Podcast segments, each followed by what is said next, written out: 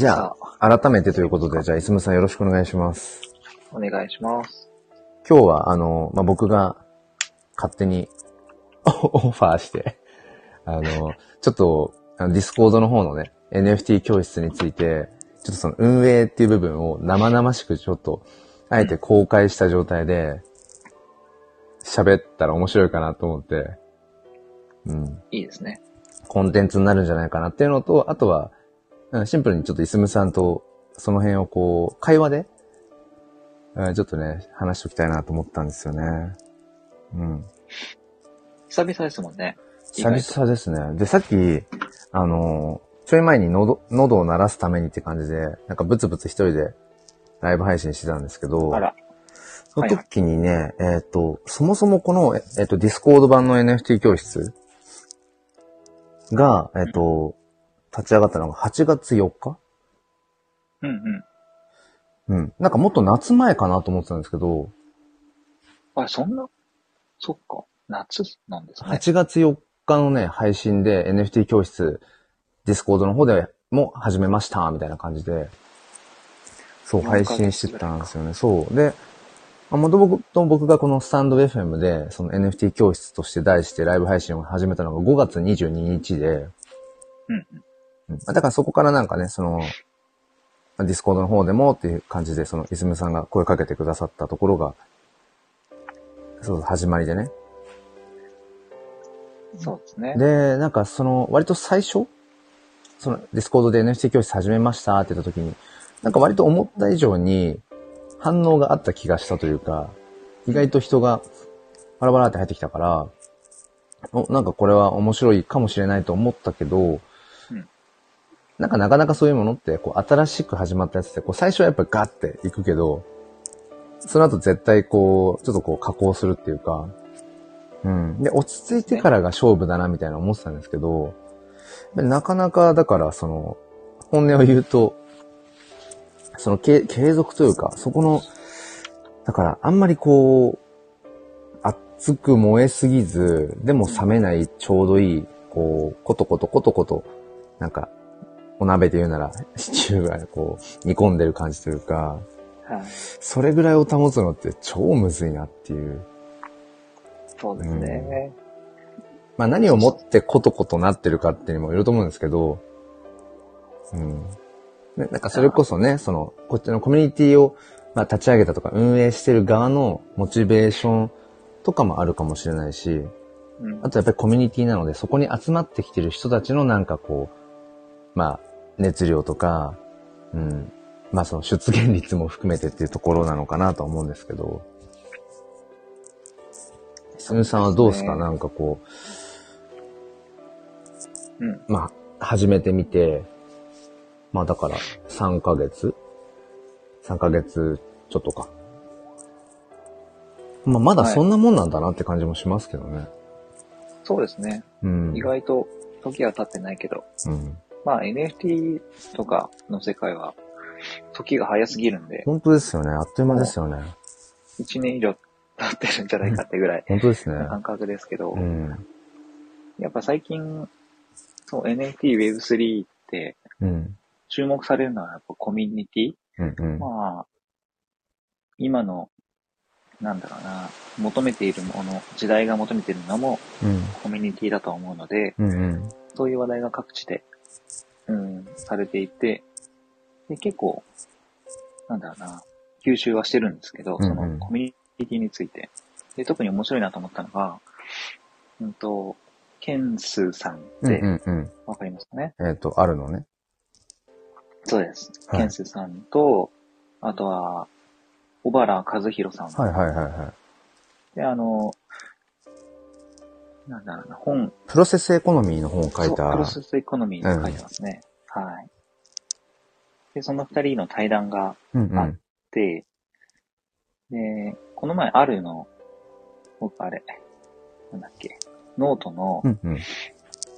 会員になったんですよね。はいはいはい。で、いろいろ読んでたら、うん。まあ、ここに出していいかわかんないけど、うん 有料コンテンツなんで。うん。うんうんうん。まあでも一つ、かいつまんで言うと、そのコミュニティに関して言うと、うん。コミュニティは重力が存在するっていうお話があって、うんうんで、そのコミュニティに、に、どんな重力が働いているのかっていうのを考えつつ、うんうん。運営していかなきゃいけないよねっていう話なんですけど、うんうんうん。まあ今の NFT とか、うん、は、やっぱりメインでお金を稼ぐだったりとうか、んうんうん、儲かるとか、うんお金にまつわる話が重力として結構存在して重いから、そういう重い重力のコミュニティっていうのは、うん、脆いって言ってて、あ、脆い。うんうんうん。うん、結構崩壊しやすくて、うんうんうんうん熱しやすく冷めやすい。うんうん。で、一方、ケンツーさんが作ったマリモの NFT っはいはい。ていうのは、基本的に値が上がらないうんっていう設計がされていて、うんうん。ただ、うん、それを持っていると、持って育てる長い期間、なんか、マイペースにやっていくっていうのがうん。価値がつくものなので、そう設計されているから、うん。だから、基本その育てるであったりとか、うん。うん、その、それらを持っている人人たちとのつながるうん。っていうこと自体を価値とするコミュニティ、うんうんうん。お金ではない重力が働く。うん。そうするときに、あの、ゆったりと流れていったり、あの継続性が強いコミュニティが作れるよねっていうことで、うん。うまく設計されてたんですよね。うーん、すごいな。だから、そういうふうに、うん、うん、息の長い、なんか、コンテンツうん。っていうのが、まずあるのが前提で、うんうん。コミュニティを運営していくと、きっといいんだろうな、とうん。いうのがあって、うんうん。まあ確かにそうだなと。で、今やってる NFT 教室のものを、まあ、比べるまでもあんまりないんですけど、そもそも前提として、その教室に来てくれた方が、うんここに居座るってよりかは、うん、まあ学んで、うん。自分たちの好きなところにまた飛び立っていくというか、うんそんななんか、コンセプトというか、イメージがあったんで、うん。まあ、居座ることとか、うん。コミュニティが活発になるっていうのは、うん。あんまり想定されてないコンテンツなんうん。だなとうん。いうことで、まあ、今の状態は別に受け入れているというかう、んうん。うんまあでも寂しいよねっていう感覚はある。うんうん。一方でね、うんうん。あるんですよね。で、やっぱりコミュニティはさっき言った通り、最初はすごく、あの、人も入ってくるし、うん。盛り上がるから、うん。そこで勘違いしない方がいいよみたいなのは、うん。ケンズさんも言ってて、うんうんああ、確かにこれなんだと思って、うん。うん。うん最初は、その、立ち上げた人とか、運営とか、も熱量があるし、うん。やっぱりそういうところに人が寄ってくるから、うん。だから最初は勘違いしやすいですよね、みたいな、うんうんうん。に 言ってたんですよね。うん。ひろこさんがね、あのー、都度終わる設計にしても良いかもっていう今コメントくださってて、そうそう、まさにそうなんですよね。うん。形として、うーん、まあ、ディスコードはコンテンツを置いておくのには結構最適でコミュニケーションも取れるうんっ。ていうようなツールだと思うんですけど、うんうん。黒ロさんが直接やっていたみたいに、その DM とかうんうんうん。で逆にやってた方が、その教室としては、うーん、ある意味終わるっていうかね、うん。うん、明確な終わりはないんですけど、うんうんうん。ある程度のその、ものがクリアできたら、うん。えーそこで、なんだろうな、DM だし、別に閉じることもないし、まあそうですね。終わるので、確かに、あの、まあ、振り返ってみても、その、このスタイフの、まあ、ライブ配信のその NFT 教室を通して、あ、じゃあちょっと興味あるので、ででもさすがにライブ配信中に完結するのは無理だから、って言って、こう、個人的に TwitterDM とか、まあ、それこそ、あの、LINE 交換して、まあ、通話しながらとか、なんかスクショ送ってもらいながらとかっていう、なんか一対一で、えーその独り立ちですよね。すだ、巣立つところまでこう、後押しした方を考えると確かに一旦そこで完結ししてるんですよね。その、うんうん、この今話、その中心にあるディスコードの NFT 教室みたいな場所はないんだけど、僕とその、まあ、ある種こう生徒さんみたいな感じの方との一対一のその NFT 教室という概念というか、そういうやりとりは一回一回それで終わって完結して、今、その独り立ちして自分で NFT を楽しんでいるみたいな感じなので、そういう意味では、まあ、終わる設計ではあるんですよね。うん。うんうん。そう、ディスコードってなんか、まあ、見た目上、やっぱ人が入っているっていうのがわかるし、うん。逆に入っているのに、うん、チャンネルで雑談とかが回ってないみたいな、っうんうんうんうん。ていうのが 逆に目に見えちゃうから、そうなんですよね。うん、あれ？みたいになりやすいのかもしれないですね。そうなんですよね。だから、なんだろうな。本当に何かを、その、それこそね、いすむさんの、あの、税金計算のうん。ツール、すすむくんとか、勝手にすすむくんって言い続けているけど、なんか、なんかそういうのをね、こう、うん、言っとくとか、なんだろうな。なんか、まあ、いろいろ、うんなんて言うんでしょう。ツールとしてっていうのかな。ツールとして、やっぱりすごくいいんだろうなってことは、思うけど、だからあそこ、どうなんでしょうね。コミュニティっていう風に捉えない方がいいのかなとか、うんコミュニティとして捉えていくんだったら、まあこれはもうね、最初から、まあもちろん分かっていたというか、それ前提だったけど、その、コンテンツというコンテンツじゃないから、うんその NFT というもの、手段の、なんか使いこなし方というか、うん、そういったところをこう、伝えるみたいなところだから、なんかそこにね、それこそ、じゃあなんかこう NFT というコンテンツ、そもそも NFT、例えばジェネラティブで、うん、そういったものをこう、あるとか、うん、いう、そういう意味でのコンテンツではないから、ただなかなかなんかそこにね、留めておいて、そこでこう、会話が成立するみたいな、まあそこを望まない方がいいのかな。望むんだったらちょっとやっぱり、うん、うん。コンテンツを用意 するなりしないとっていうことなんだろうな。だからなんかちょっとこう理想としては、その初心者の方とかが、そのなんか投げたことに対して、うん、なんかもう卒業生が、なんか、あ、それね、みたいな感じで会話が発生するみたいな、うん。うん。うん。だから場所として成立する。僕とかいすむさんが別に答えたり、僕らがいなくても、うん、なんかこう、雑談が、よ横つながりがとかっていうのが一つ、あの、理想だったけど、うん。やっぱそれって相当、うん、やっぱり、さっきのじゅね、重力って言ってたみたいに、うん、人を引きよつけるような、なんか、うん、IP、IP とか、うん。うん、コンテンツ、うん、とか、あとはそれこそ、まあ、短命かもしれないけど、もうすごく儲かるとか、お金に直結するとか、そういったものがないとやっぱり、うん、そこにい言い続けるメリットないですもんね。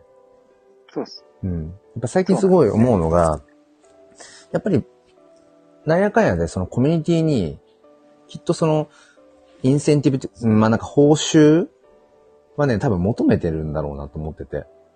うん。ううん。ん。あの、なんだろうな。このコミュニティで自分はどういう得があるだろうかとか、まあ頭で考えてなかったとしても、絶対深層心理としては、見返りみたいなものをね、求めてるはずなんですよね。だからそれが、もしかしたらその所属欲求とか承認欲求とかかもしれないし、うん。うんあとはまあそのコミュニティを通して自己実現欲求なのかもしれないし、ともすると金銭的な、なんかね、こう、うん金銭欲を満たしてくれる何かかもしれないしっていうね。うん。うん。ピロコさんがね、目的が交流か学習かとかもありそうですよねって。うん。そう、学習は一個ありますよね。うんうんうん。なんか、そうそう、ブログとかノートに、うん。うん。もう一回あの税金計算とか、うんうん。あの、ツイートもしたりして、なんかちょこっと入ってくれる人もうん。いたりはしましうんたけど、うんうんうん。うんそこはやっぱり学習目的というか、うん。っていう方はちらほらいますけど、ぶっちゃけなんだろうな。もうブログ完結でもいいんですよね。そういうのって。あれなんで来たかっていうと多分動画を見たいからかもしれないですね。うん。うんうん動画見るためには、ディスコードに入ってうん。っていう設計をしたんで、うんうん。まあ別にそうじゃなくてもいいかもしれないし、うん。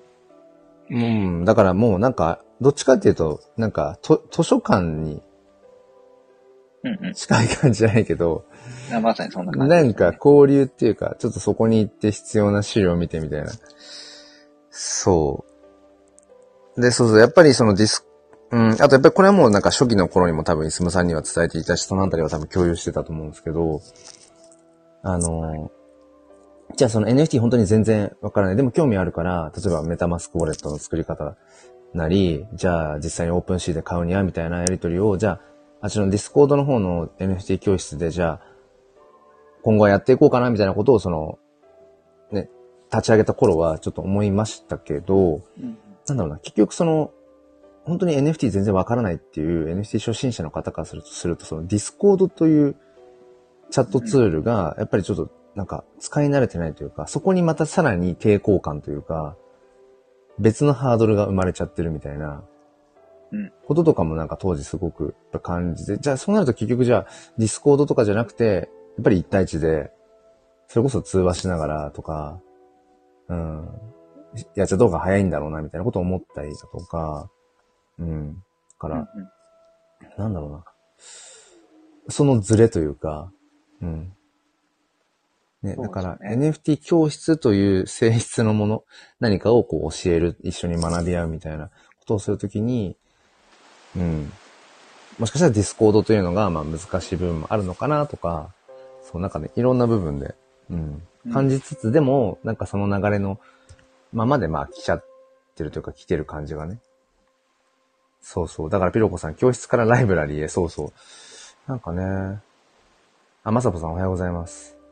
おはようございます。かなんかその結構、やっぱり僕とね、あの、いすむさんが NFT フォトっていうところを中心にやってたりとかするから、結構 NFT フォトグラファーさんたち、名前ちゃった。がなんか、割とね、ディスコードも来てくださってた感じがあったから、その写真とか NFT フォトみたいな部分も絡めてとか、ちょっとね、一時よぎったりとかもして、そういう、なんかこう投稿とかも意識してみたけど、またそれ、それともまたちょっと違うのかなとか、なんかね、そうそう。だから、うん。なんかね、そうなんですよ。えっ、と、どっから話せばいいかな。いすむさんは、えっ、と、あれですか？その、まあ、NFT 関係じゃないにしても、なんかコミュニティみたいなのって、うんこう、ここにぞ属してるっていうか、こういうコミュニティに顔、よく顔出すなとかってなんか、あったりします？なんかああ、うん。そうですね。最近だと、あの、カンさん、コスプレの 写真 NFT ですね。うんうん。カンさんは、えー、LINE でやってるんですよ。オープンチャット。うーん。うんうんで、もう一個は、あの、エスハムさん、うん。うんうん。えー、グループで、それが、ツイッターのうん。DM?DM うんじゃないか。なんて言うんだっけ？ツイッターコミュニティ？ツイッターの、ダイレクトメッセージでうんグループ作ってるんですよ。ああ、できますね。うんうんうん。うんうん。それか。うんうん。で、ディスコードで顔出すところって、うん。常に顔出してるところってそんなにないんですよね。実は。やっぱり、その、ツイッターしかり LINE もそうなんですけど、うん。うん。本当にこん、その、チャットだけみたいな。感じなので、うん。使いやすいのかもしれないですね。うんうん。うん確かにディスコードっていろいろできるから、あの、使い慣れてくるとすごく便利だ、便利なんだけど、やっぱりなんかその、複雑化するっていうか、まあ、なんでしょうね。まあ、シンプルとはちょっと違うかもしれないですね。なんかね。そうそうそうですね。うん。うん。まあ、あったらいいよねっていううん。感じなのを詰め込んでるんで、うんうん。それが、あれかなちょっと、ね、コミュニティをする、コミュニケーションを取るっていう時に目線がずれるというか、うん。あっちこっちでコミュニケーションが起こってるので、うん。あまり入りにくくなっちゃうのかな。だからそれこそね、だからそのツイッター D、グループ DM もそうだし、その LINE みたいにオープンチャットでグループ LINE とか、みたいになんかもうこの部屋のここでし、ここの、ここの会話が全てだみたいなうん。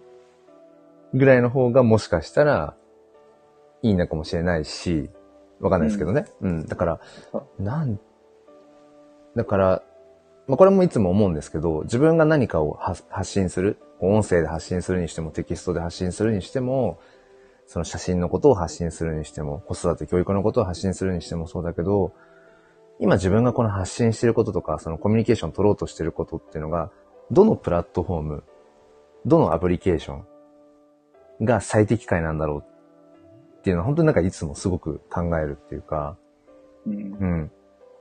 例えばそうですね。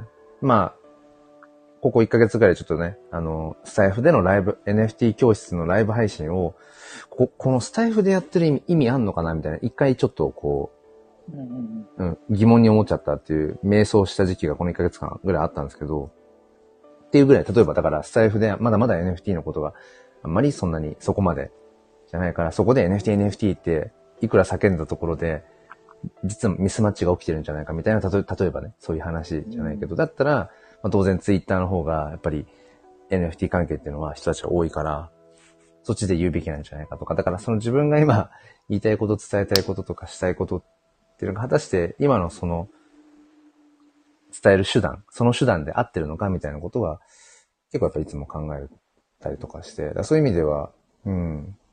まあもしかしたらシンプルな方がいいのかもしれないし、この NFT 教室というね、ディスコード版のやつが。うん。うん。その、カンさんのところとか、あと、あと、どこでしたっけ？あとは、ペスハムさん、あ、別に、のところに、イスムさんがその、なんだろうな、よく行く理由って、な、なんすか？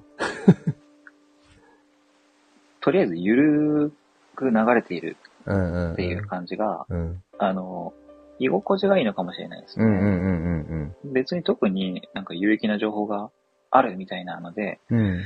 取りに行くっていうか、別に流してないし、みんな。うんうん 流してないし、うん。うん。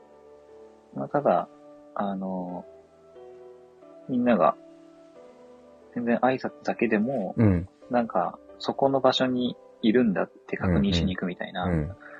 そういうのが、あの、それぞれでみんな行われている感じがするので、うんうんうん。それこそ、うーん、貴族意識じゃないけど、うん。そういうのを確認しに行く場所なのかもしれないですね。なるほどね。そうかそうか。今そう、僕が、その、磯部さんにその質問をしてるのは、まあだからその、僕らがそのコミュニティっていう場所に何を求めてるんだろうとかっていうのをちょっと今逆説的に考えようと思って今ちょっとそれを聞いてたんですけど、うんうん。なるほどね。だから、何かこう、明らかに有益になるものを取りに行く行く場合のコミュニティもあるかもしれないし、一方で別に有益な何かっていうものはそこに求めてないけど、ただただ居心地の良さとしてっていう、そういうのもあるってことですよね。そうですねう。。うんん。居心地の良さか。なるほどね。ケンスーさんはそっちを取ったんですよね。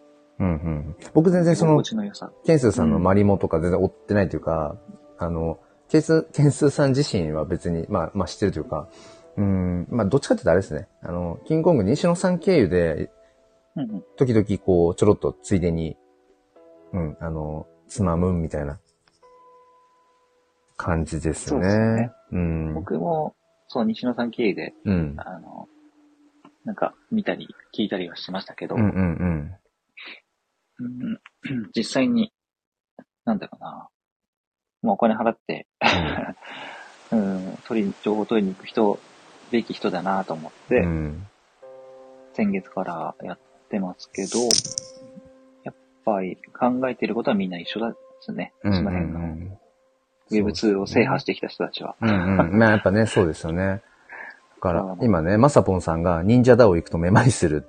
でピロコさんがめまいっておっしゃってて、わかる。うん、そう、あのー僕もその、だからいくつか、まあ NFT 関係の、まあコミュニティで言うと、そう、忍者ダオなんか、その、だからコミュニティ探しみたいなことだ。コミュニティっていうのがやっぱずっとこの半年間ぐらい自分の中でやっぱあったから、それこそその、ツイッターコミュニティが機能としてね、実装されたのが、あれ何月だろう ?3 月、4月ぐらいとかかな。の時に、うーん、僕はまあスタイフが好きだから、まあ真っ先に、じゃあスタイフのユーザーさんが集まれるコミュニティみたいなのを作ってみようと思って、そのスタンド FM エコーっていうツイッターコミュニティを作って、うん、なんかずっとあったんですよね。自分がそのコミュニティみたいなのを作ってみたいなっていう場所場所、それこそ人がこう、まあなんか、行ってこう、わちゃわちゃ喋っててみたいな、そういう場所が作れたらな、自分がいなくてもなんか成立するみたいな、そういう空間作りたいな、みたいなことはずっとこのスタイフでも1年前ぐらいとかからうん。考えていろいろこうライブ配信で試したりとか、なんかいろいろそのコミュニティっていうものをずっとこう考えてきた中で、そのツイッターコミュニティでそのスタイフエコーっていうのを作ったりとかもしたけど、結局やっぱりそれも最初、あ、なにここれなんかまたスタイフの違った感じで面白そうかもみたいな、一時やっぱり人がわーって来たんだけど、うん。もう全然もうかそってるし、自分自身も、もうこのスタイフの方で告知機能とかができちゃ、できたから、なんか。そう。なんかもう、ツイッターコミュニティの方でわざわざスタイフのことをテキストベースでやり取りする、あ、もう必然性がないなとか思って、まあだからもう削除しちゃうか、どうしようかなぐらいな今、とこなんですけど、うんうん。で、まあそんな流れもあって、その NFT 関係のコミュニティもいろいろこう、まあ DAO ですよね。DAO と呼ばれるところに、いろいろ覗いたりとか、一通りして、その忍者 DAO も覗いたけど、うん。まさにまさぽんさんがね、めまいがすると。いうくらい、やっぱり、相当なね、やっぱりあそこはコミュニケーションとか熱量がやっぱあるから、うん、それはそれでなんか追えない感じがして、うん、どちらかというとその自分の肌に合わない感じ、うん。うん居心地の良さとかその所属感っていうと、あ、ちょっと自分は合わないかもなっていうのがしちゃって、うん。で、なんか、まあ、他のまたところとかちょこちょこ見てた中で、そのピクセルヒーローズ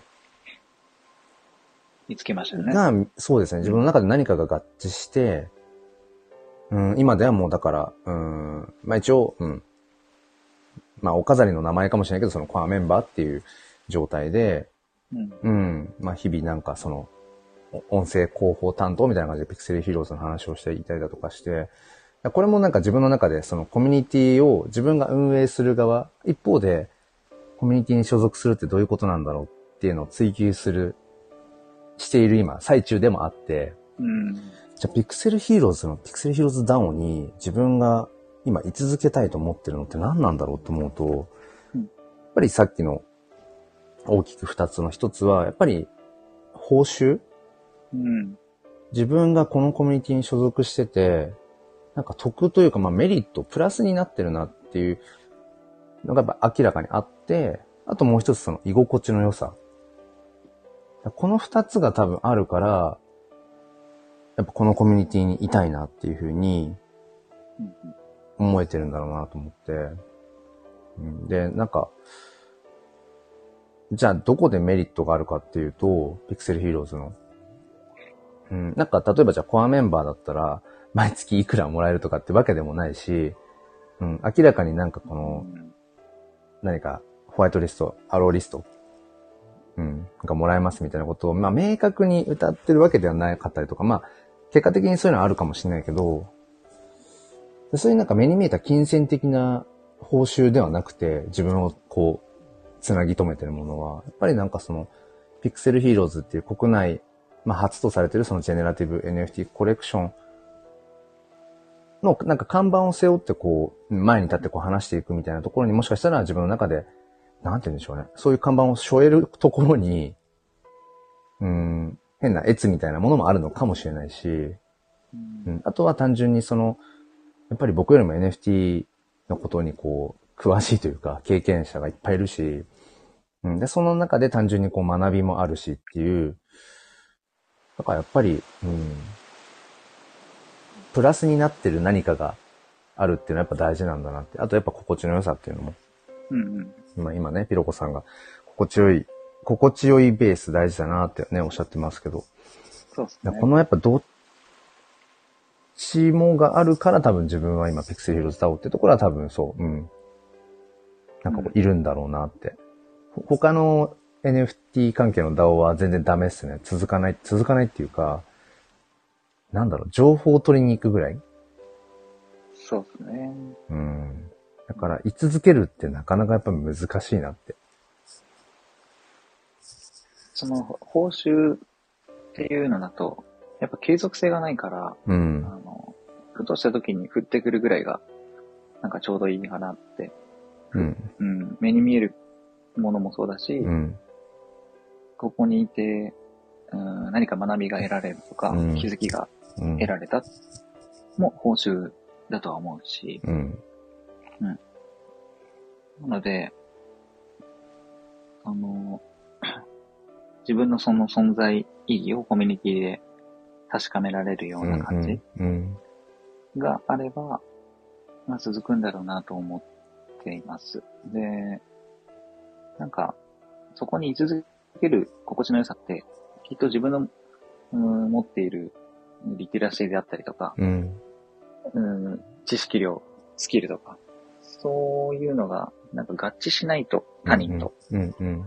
しないコミュニティじゃないと、うん難しいかな心地の良さ感じないかなっうん。て思うんですよね。まあ、だから、そうですね。まあ、石村さんとちょっとこう、共有しときたいなと思った一番の、こう、核になる部分としては、うん。例えばじゃあ、い今こう、まあ、いわゆる賑やかな感じにはなってないし、なってないけど、でも、そもそも僕らがやってるこのディスコードでの NFT 教室と、まあ、題してやっている場所っていうのは、なんていうのかな。その、いつも人がいてワイワイしていてみたいな、うんなんかそういうものを、まあ、求めてたとこもあったかもしれないけど、でもよくよく分、整理して考えていくと、またちょっとそれとも違うかもしれないから、うん。うんなんかこの、まあ、淡々とというか、うん。あくまでも確かにその巣立っていくこと前提だから、常にそこに人が、あの、常駐していてっていうのはそもそも構造的に変な話、学校で例えたら、卒業生とか OB が常にいつも学校に来てるってありえないから、はい。うん、そもそも、その、かそるとかどうの、とこうのじゃなくて、うん、需要があった時に受け皿としてこういう場所があるよ。で、まさにライブラリーのように、なんかこう、うん、なんだろう、ある程度資料がこうまとまっていて、このチャンネルからパパパパっていろいろと派生して見れる。それこそ、いろいろネットでググってとかしなくても、例えば関連するものがすぐ手に取れるような場所だよ、みたいな、うん。その、必要とする人がいたときに、ある種ここういう場所があるから、まあ必要な時間だけ使ってね、みたいな。うん。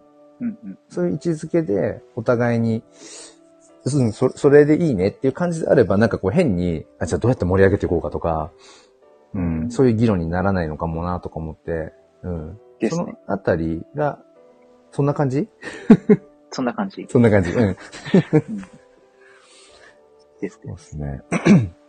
だから前もちょっとあったじゃないですか。NFT 教室っていうなんか名前を、なん変えるか。変えるのも一つかっていう話もちょっと上がったじゃないですか。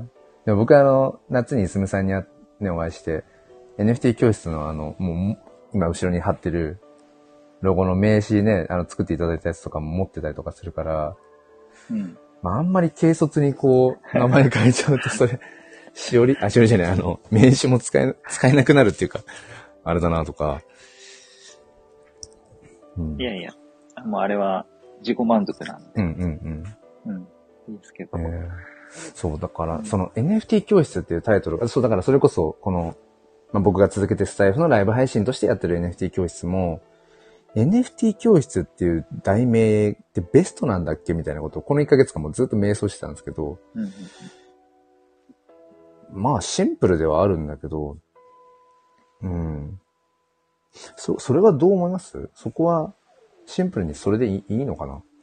うん、NFT、教室っていう。まあ、そうですね。NFT っていうワードがうん。バズワード化しましたけど、うん。実態は知らないって言って、うん。うーんだこの先、来年か、うんもうちょっと話題性が出てくると思うし、うん。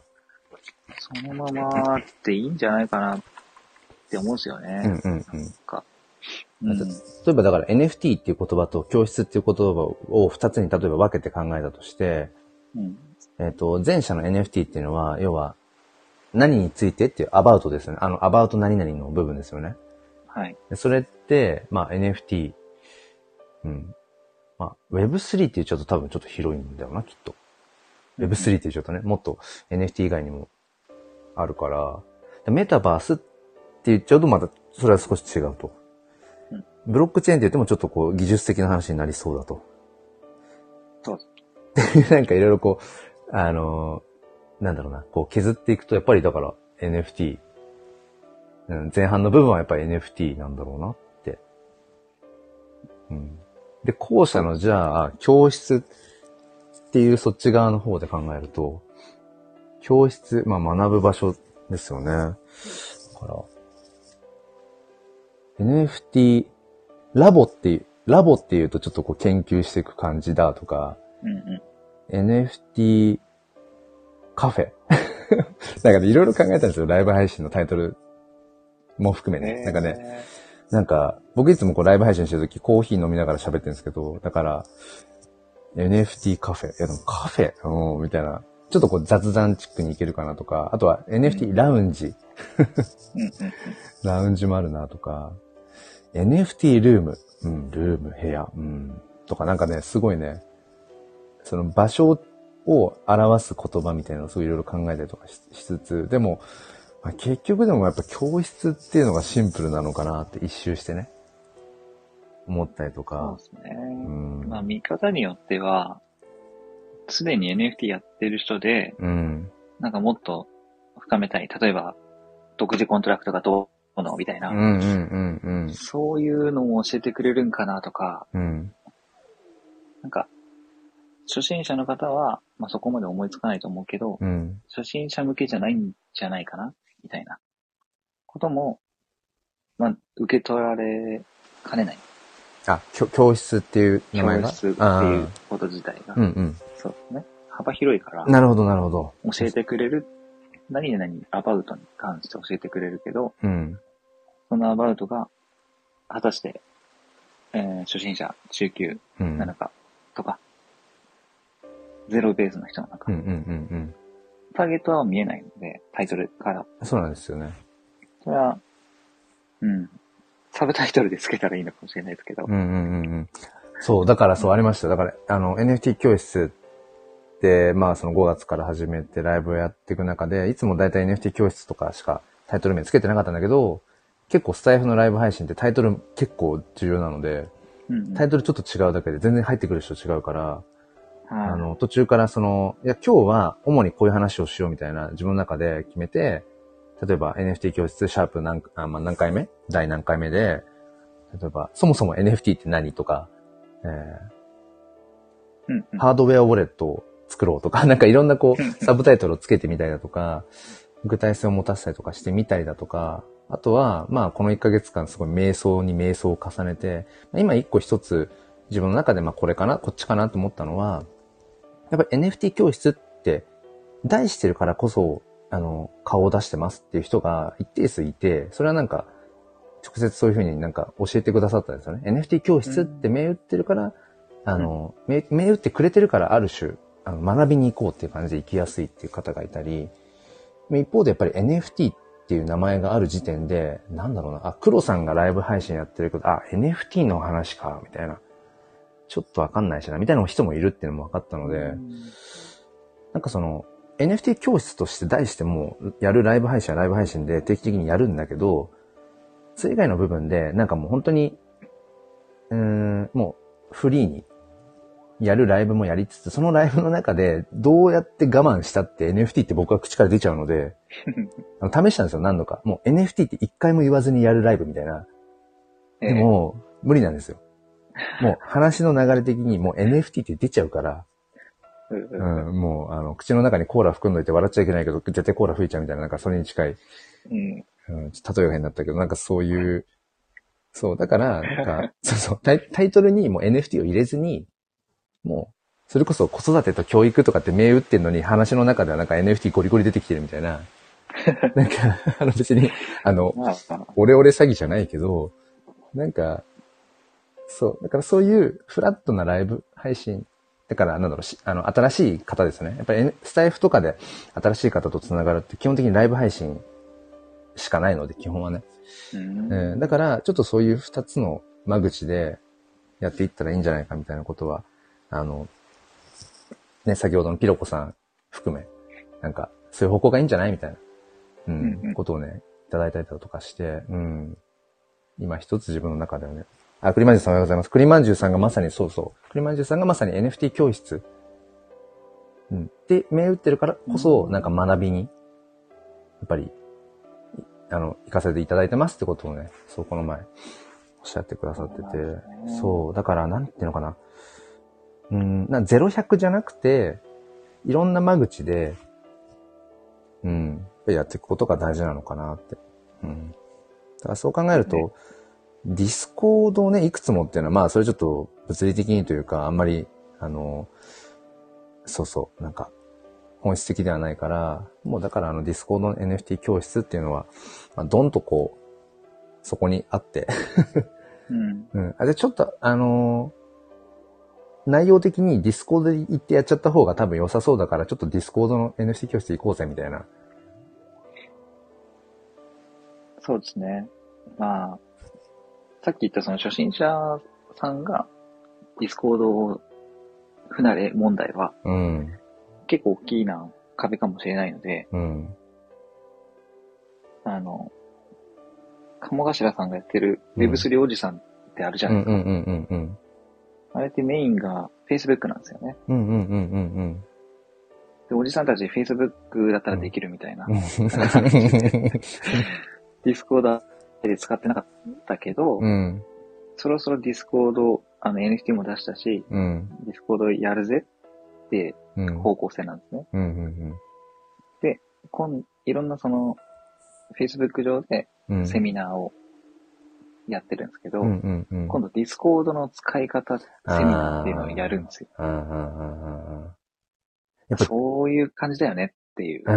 やっぱりその、うんステップ、スモールステップってめちゃくちゃやっぱり大事で、なんかそれこそ、あの、まあ、イスムさんはどうかわかんないけど、僕なんかもポンポンってなんか NFT の時に一気になんか自分のそもそもなかったキャパになかったようなとか、リテラシーとしてなんか到達していなかったような、えー部分をなんか無理くり飛び越えた感じがやっぱあって、いや、同じですよ。うん、だから、それでたまたまできたのかもしれないし、うん。で、今なんか普通にこう使いこなしちゃってると、もう自転車に普通に乗れちゃってると、乗り方ってどう、なんかどう教えたらいいんだろうぐらいな、今まさに娘にどうやって自転車の乗り方を教えようかっていう フェーズなんですけど、だからうん一度できちゃったことってなんか当たり前に思っちゃうから、いやでも確かに、全くそれについて分かんなか、知らなかった時って、すごいハードルそうですね。なはずなんだよなってことを、僕らって、僕らっていうかその、忘れがちなんだよなと思って、初めて見るうん。アプリのその、インターフェースっていうか、うんなんか画面とかって怖いですよね、単純に。そうですよね。ディスコード、だってディスコードのリンク今一番下に固定で一応 NFT 教室のディスコード貼ってるんですけど、ここ入った時に、なんか何々から招待されましたみたいな画面じゃないですか、ディスコードって。うんうんうん。あ初めて見た時とか、あ、これ押していいのか？え、招待？何？招待されてんの？みたいな。あるじゃないですか。うん、だから、うん、だから、ディスコードの NFT 教室は、ともすると、もしかしたら名前を、え、今思いつきですよ。あの、スタンスとしてはさっき共有したような感じだけど、はい。うん。であればもうちょっとだから、なんだろう。うーん、ある程度、まあ、中級者、しょ、しょ、うん、完全なはじ、初、うん、初心者っていうよりも、もうちょいプラスみたいな、うん、人たちも入れ、人たち向けっていう感じにするんだったら、もうちょい名前も変えても、もしかしたらいいのかとか、わかんないですけどね、教室ね。そうですね。だやっぱり、あれですよね。DM とか1対1でやって、うん、うん、もうメタマスクとかうん、導入できましたっていう状態で来てもらううん。みたいな。そうですね。最初から行かせせないみたいな。最初からそう。だからやっぱり、あの、まあちょっと今いらしてないと思う。多分、うん。からまあちょっと名前挙げちゃってあれですけど、あの、翼さん？うんうん。うん。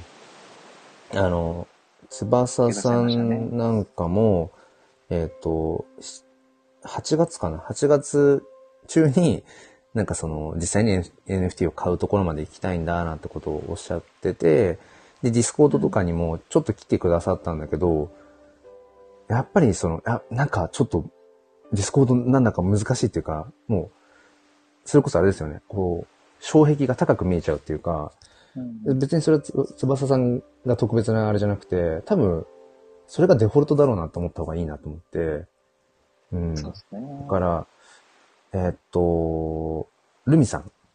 うん。うん、あの、いすむさんがね、あの、ディスコードの中でボイスチャットとかでも話したりとかしてくださった。ルミさんなんかもやっぱり似たような、えーやっぱり感覚っていうのはやっぱお持ちだったし、うん、だから、うん、逆になんかいきなり、いきなりそう、うん。ディスコードは UI が怖いって。そうなんですよね、まさぽんさん。そうなんですよね。だから、黒と紫やからな。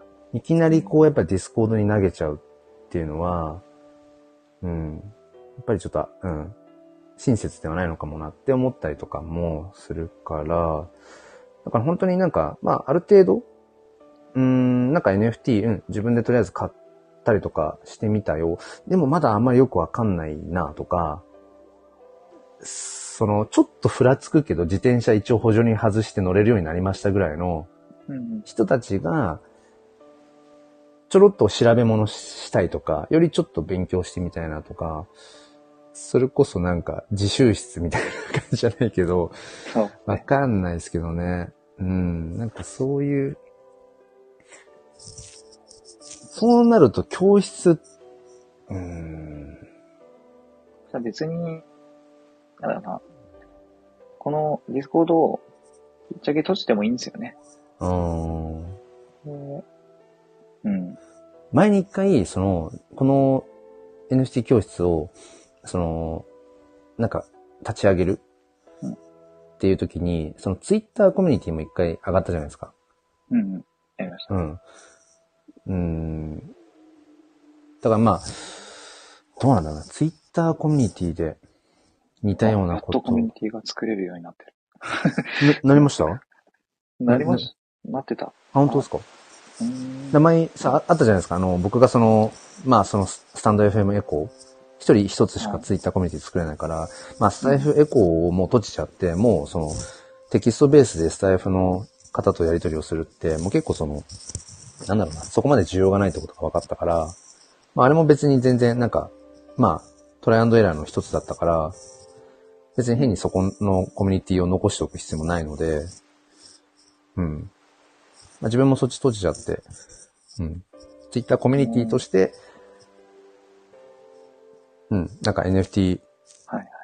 まあ、教室の延長というか、まあ、基本はだからそのライブ配信で、うん、新しいその NFT に興味がある方とかにリーチをしていくっていう特攻隊をするのは変わらずやるんだけど、うん。うん。でもやっぱりそこだけでやっぱり補完しきれないというか完結しきれないので、でちょちょっと続きはこっちのツイッターコミュニティの方に、あのー来てくださいみたいな動線。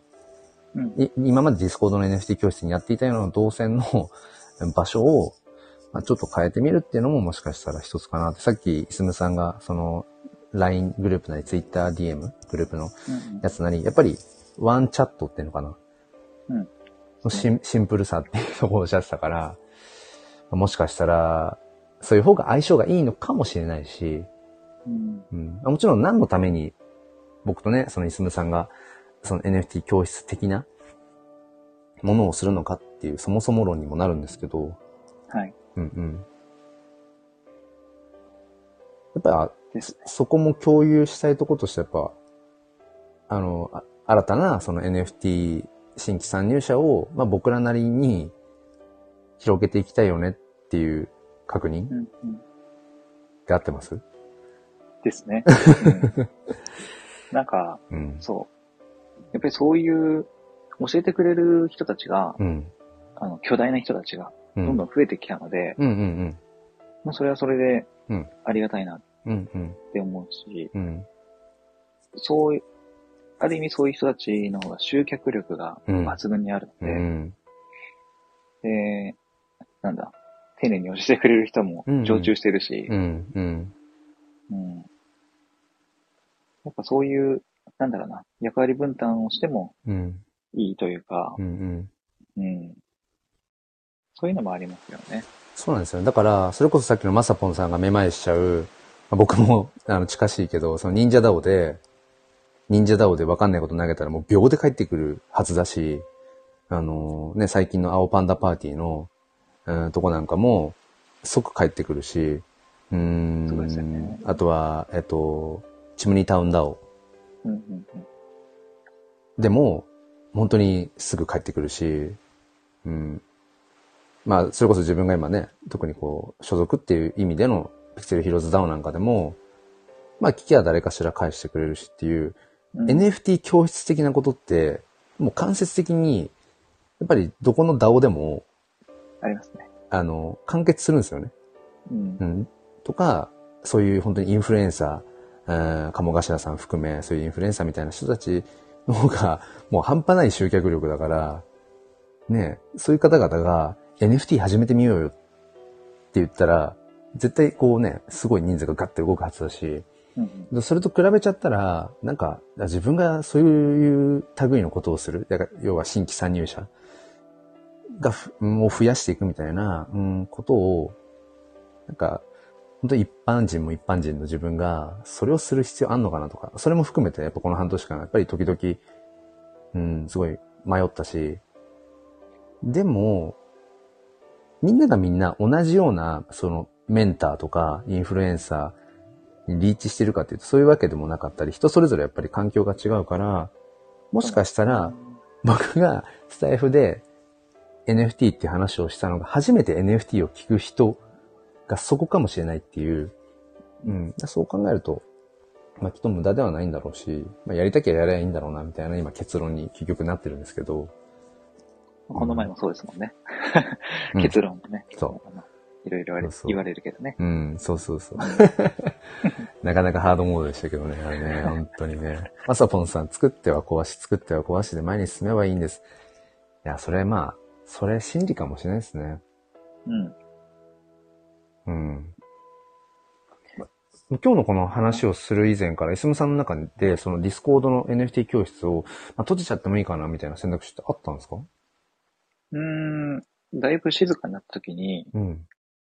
まあその役割としては、さっき言った、巣立つっていうので、コミュニティが盛り上がらないのは前提だったのは分かってたしう、んうん。うん。でも、あの、複雑なディスコードを使うのであれば、うん。その閉じていつもみんなが使っているツールうん。うん。でシンプルにうん。やってもいいのかなっていうのは、ちょっとは思ってたうん。ことはありましたね。うん。う。うんん。さっき言った自分が Twitter とかうん LINE とかのコミュニティに出入りしているうん。っていう 事実がうん。あって、うん。ディスコードにあんまり顔出してないっていうのは、うん。なんか運営としても、うん、変な話かなとはうん。うん。思ってて。うん。なので、まあ別に、ね、みこのディスコードのチャンネルをなくしても、まああの、例えば、ツイッターのコミュニティを立ち上げておいて、うん。そっちに、あの、来たい人は来てもいいし、うん。うん。っていう感じで流してもいいし、うん。うん。うん。うん。まあそこまで、なんかこの、ディスコードのチャンネルを残しておきたいっていう、こだわりはないまあ、どんどん、なんだろうな、変えていけばいいんじゃないかなっていうスタイルなんで。うん。うん。うん。うん。そんな感じですね。そうですね。今ね、ちょっとレターが来てて、はい。この、この今ライブに、でちょっと読みますね。ちょっと匿名になってるから、ちょっと、あれですけど、あの、おはようございます。先日 NFT で騙しがありましたよね。それはコミュニティで信用していたからこそ発生した事象ですよね。むしろ、コミュニティは、それを防ぐ側として運営されるべきだと思います。初心者が聞くと NFT へのハードルが高くなるゆえんでもありますね。えーあの事象、その NFT の騙しうんのその事象はコミュニティに入っていなければ被害がなかったはずということを考えると、コミュニティのあり方の教訓をもたらしたって感じですよね。素人質問だけど、NFT には固有の番号があるようだけど、盗んだ相手先も追跡できるんじゃないの？そのための NFT でしょって疑問がありますってレターをね、いただきましたね。なるほ今これちょっと、なかなか普段ライブ配信中にレターをいただくことがないので、今、うんし下に今レターを表示ってのをしたんですけど、これ出てます？レターの表示。この、ど。あ、出ました。出ました。うんうん。あのーその上にまさぽんさんのハゲ散らかすは嫌いですっていう、ごめんなさい、このコメント、あれですね、ピロコさんが、まあ、やりたいことをやりたいようにやり散らかすがもっと、ね、やり散らかすいいですねから、ハゲ散らかすになんかななってますが。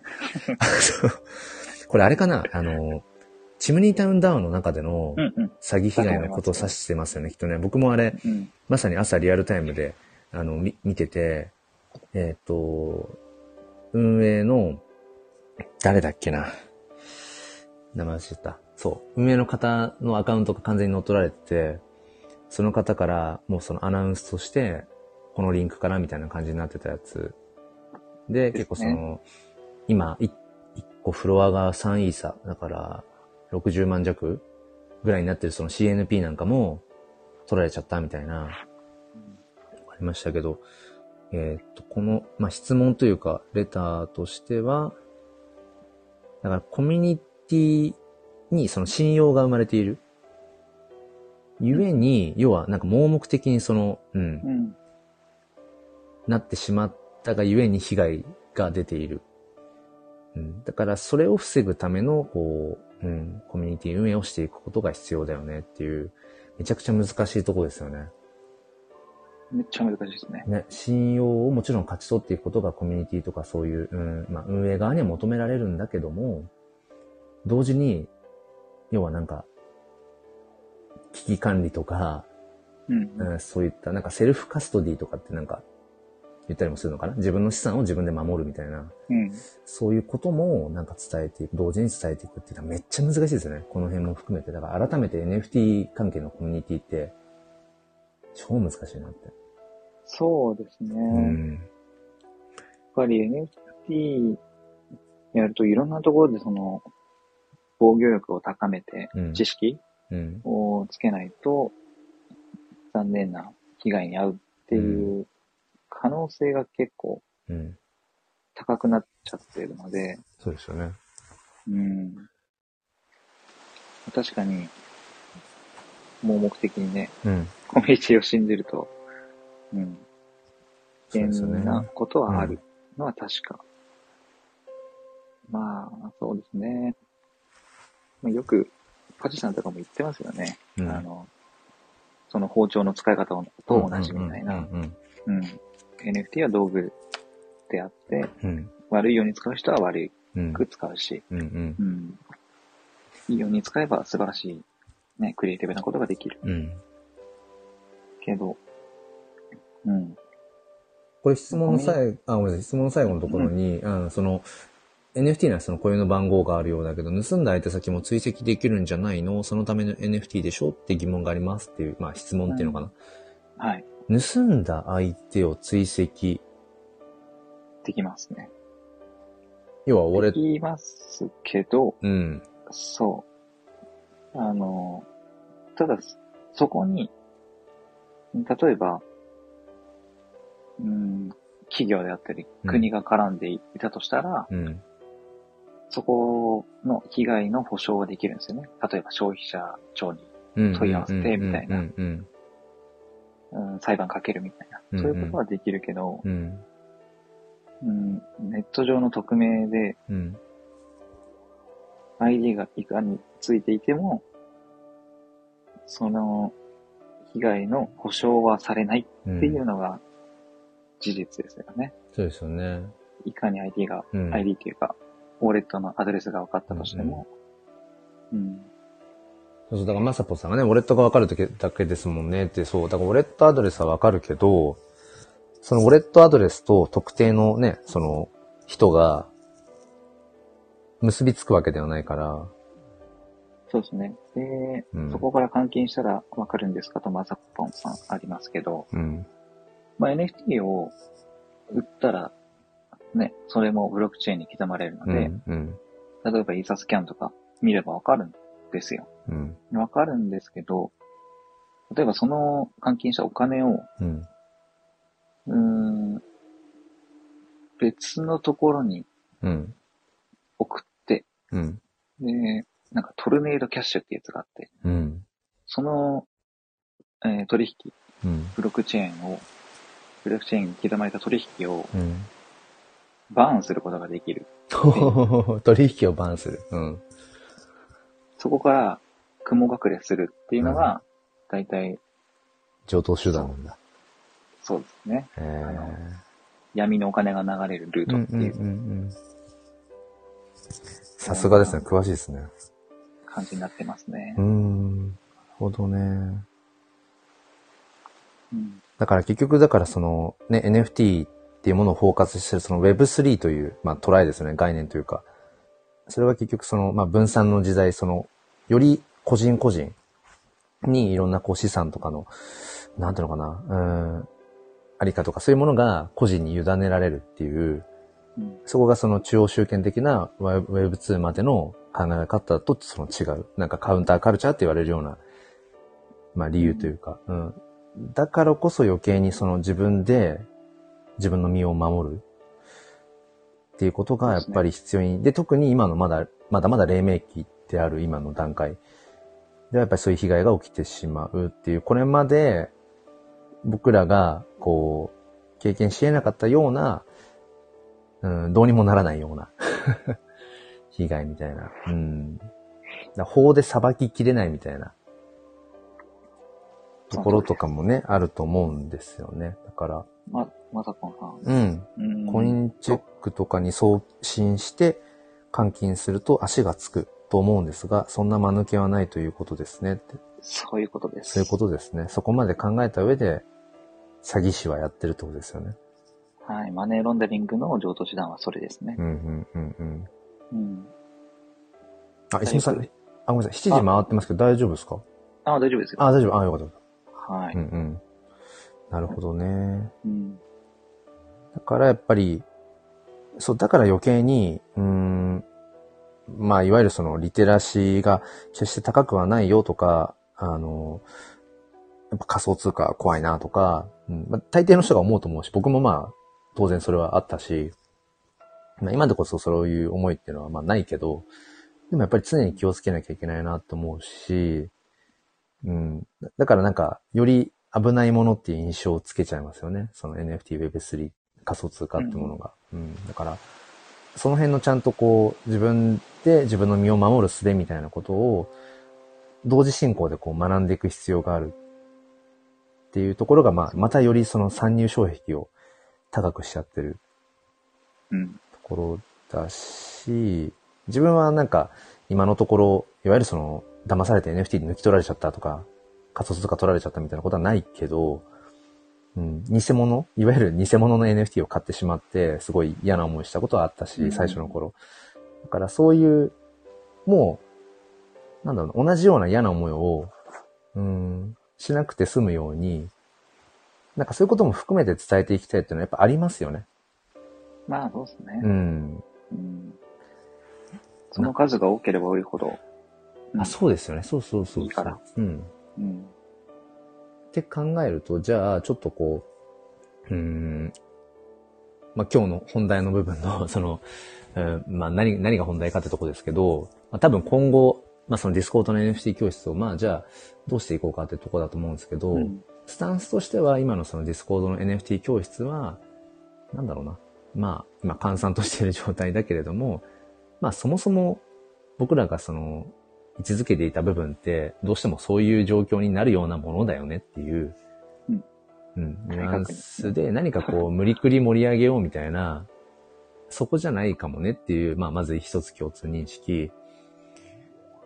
で、その上で、あの、まあ、僕もその、ツイッターコミュニティのスタンド FM エコーもそうなんですけど、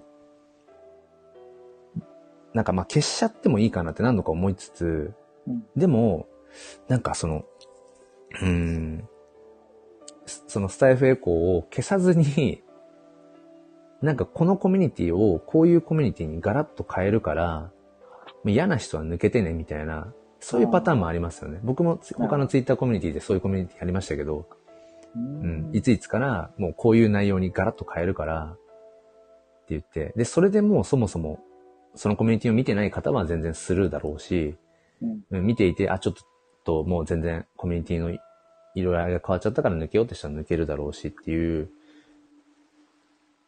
ですね。っていうのもあるし、うん。でも、やっぱりなんかそのさっきのまさぽんさんの、あの、壊して、やっぱり新しいものを作ってっていう、ことのなんかね、大事さみたいな、潔さみたいなのもなんか必要な気もしていて、うんうん今僕の中でもう完全にこのライブ配信中に軽率に思ったことは、うんこれもやっぱきっかけかなとか思ったので、ちょっとやっぱスタイフエコーというそのツイッターコミュニティ、もう一回閉じちゃって完全に。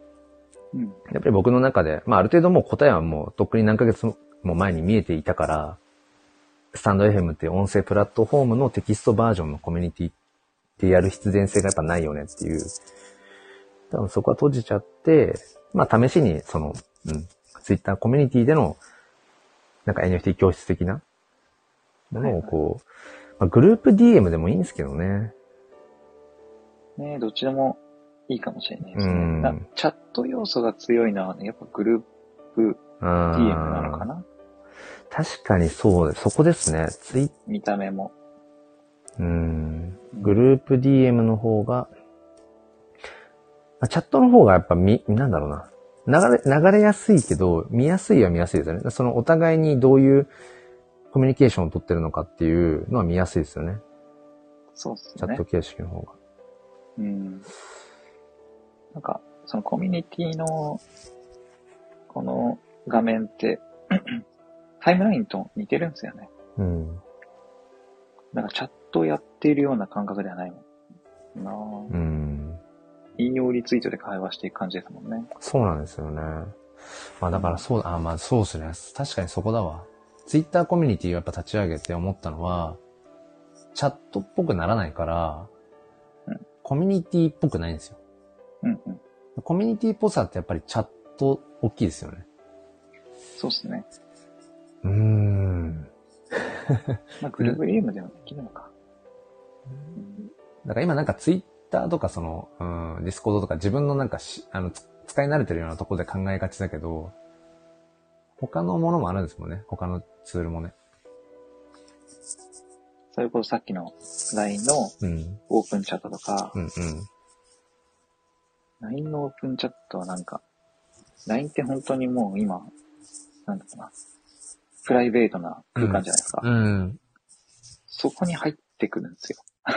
ちょっとだからそれ、そうそうなんです。だからね、それはね、やっぱね、ちょっとなーっていうのがあるから、うん。逆逆に、開く、開きやすくはなるんですけど、どうだろう、近すぎる。うんうん、なんかわかりますね。